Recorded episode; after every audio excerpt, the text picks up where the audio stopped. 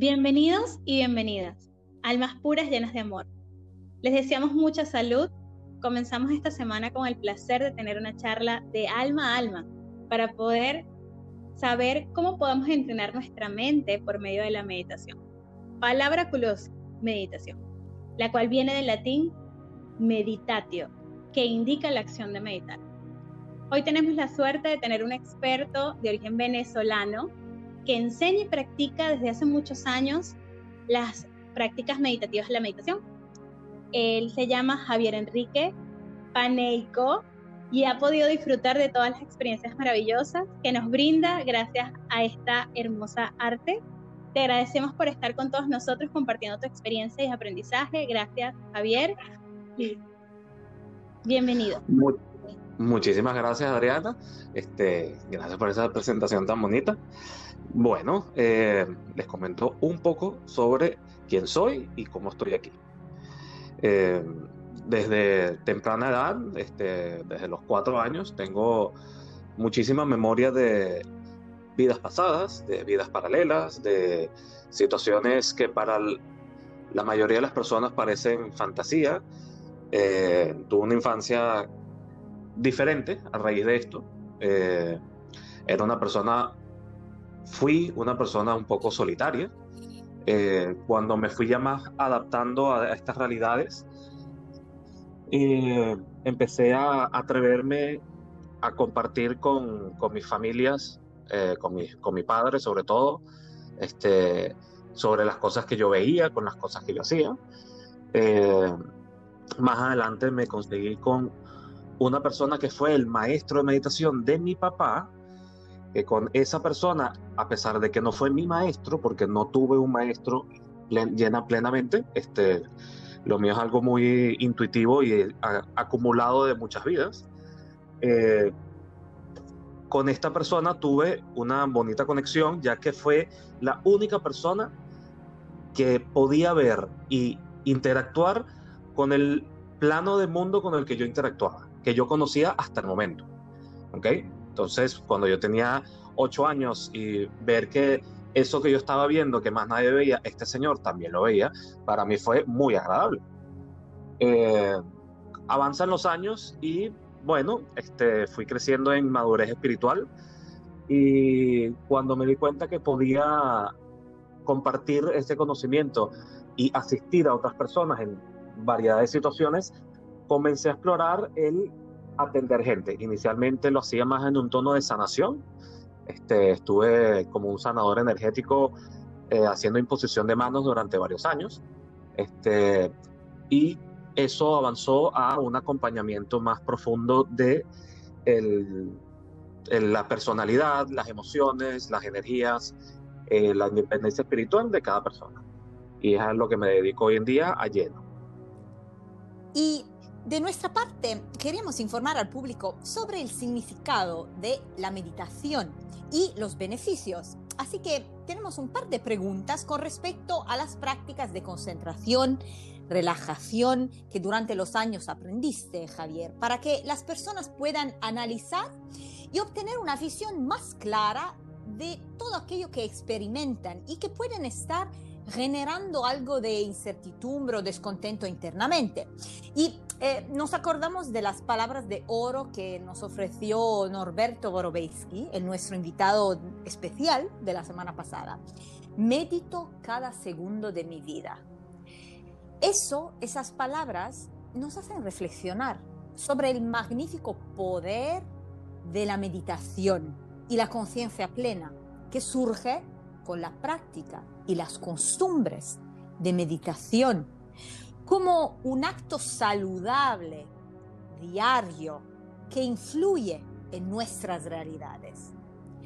Meditar podría quizás también significar vivir en el momento presente. Cuando estamos valorando lo que vivimos, disfrutamos de, de nuestra relajación porque no tenemos tensiones, sino solo conciencia plena. Javier, ah, sabemos, que, sabemos que te has dedicado a esto desde hace mucho tiempo, incluso empezaste en Venezuela como lo acabas de comentar, y de que tenías ocho años, ¿no? Si no, si no es así la historia, ¿no? Hoy estás en España, pero por favor cuéntanos eh, más en profundidad cómo nació ese llamado de la meditación. Ok, pero eh, responderle la pregunta a tu compañera de, de, qué es la meditación. Eh, estoy muy de acuerdo con lo que dijo ella de que el señor que ustedes entrevistaron antes dijo que él, medita todos los segundos de su vida. Sí, la meditación no es nada más una acción, es un estado de, de conciencia, es un estado de tu ser, es una actitud, es una energía, es una reacción, es, es el llevar el presente y sostenerlo y no divagar hacia ni el pasado ni el futuro. Me gustó mucho como lo dijo el Señor. Le comparto su, su definición y su sentimiento. Y eh, al cómo estoy ahorita, eh, cómo llegué a, a, actualmente hacerlo online, eh, bueno, me estaba dedicando más a hacerlo individualmente, es a lo que me llevo dedicando hace ya casi ocho, ocho años. Y a raíz del confinamiento que hubo acá, este, decidí explorar la posibilidad de hacerlo en grupo, eh, online, ya que yo antes sí lo hacía en grupo, pero en vivo. Eh, y me ha ido bastante bien, me ha gustado la dinámica, es, es diferente hacerlo en grupo online. Eh, a mí me gusta mucho personalmente eh, interactuar con las personas, el cariño, eh, el, compartir con, una persona me, es muy gratificante. Y online sí lo hemos logrado hacer de esa forma. Y se ha creado un grupo de personas que se aprecian mucho, que comparten abiertamente, que se apoyan, que se, han, crecido en, cariño y en sentimiento los unos a los otros. Y bueno, eso me, gusta mucho. Y a pesar de que eh, ha sido una palabra escuchada frecuentemente, sobre todo esta década, aunque quizás el origen de la meditación es, es muy antiguo debido a que viene del continente asiático, em, estas simples palabras para ti, del profundo de tu, de tu corazón, para ti, ¿qué es la meditación? Ya dijiste casi, ¿no? Como un estado de conciencia, ¿no? Y, y cómo, cómo ha influido la meditación en tu vida, en tu desarrollo personal. Mira, a través de la meditación me ha servido como una herramienta para conocerme a una profundidad que años atrás creía imposible.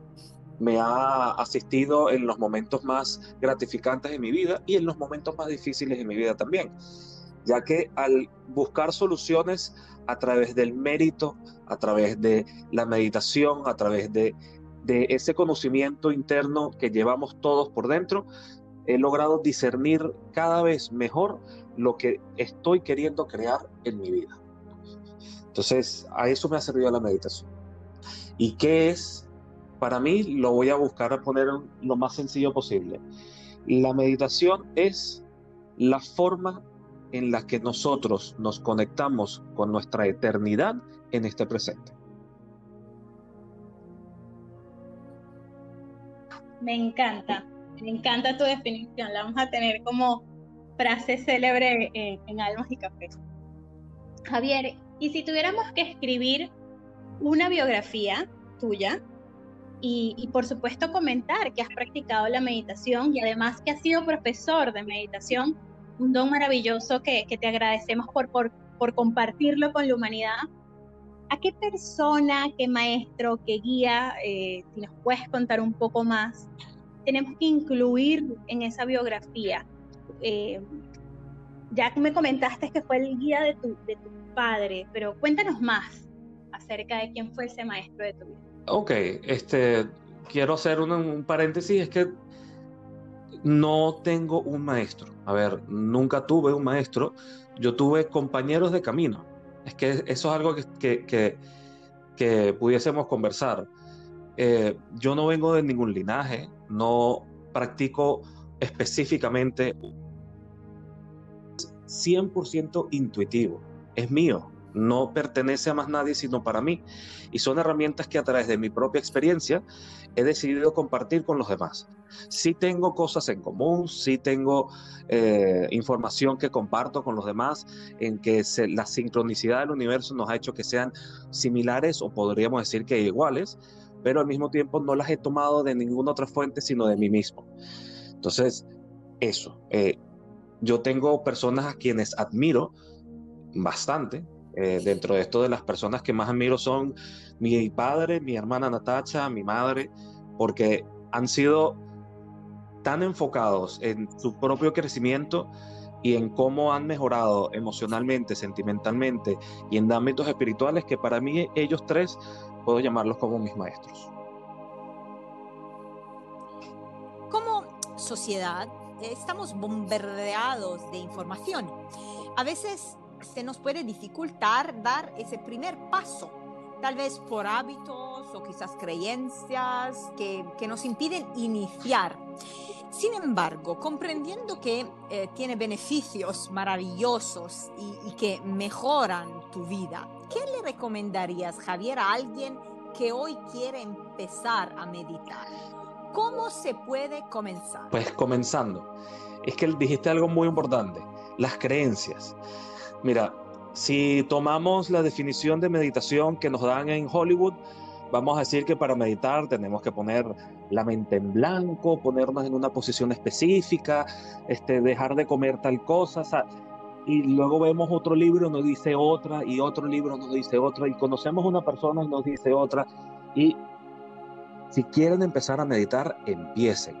Y empiecen y de esa forma van a empezar a tener cada uno de ustedes el registro personal con el cual tener el discernimiento de si esto les está funcionando de esa manera o no. Y poder decidir si ir hacia otra forma de meditar. Pero lo primero es empezar. Empiecen a meditar. La forma que sea, el, la técnica que se encuentren, lo que les resuene, empiecen.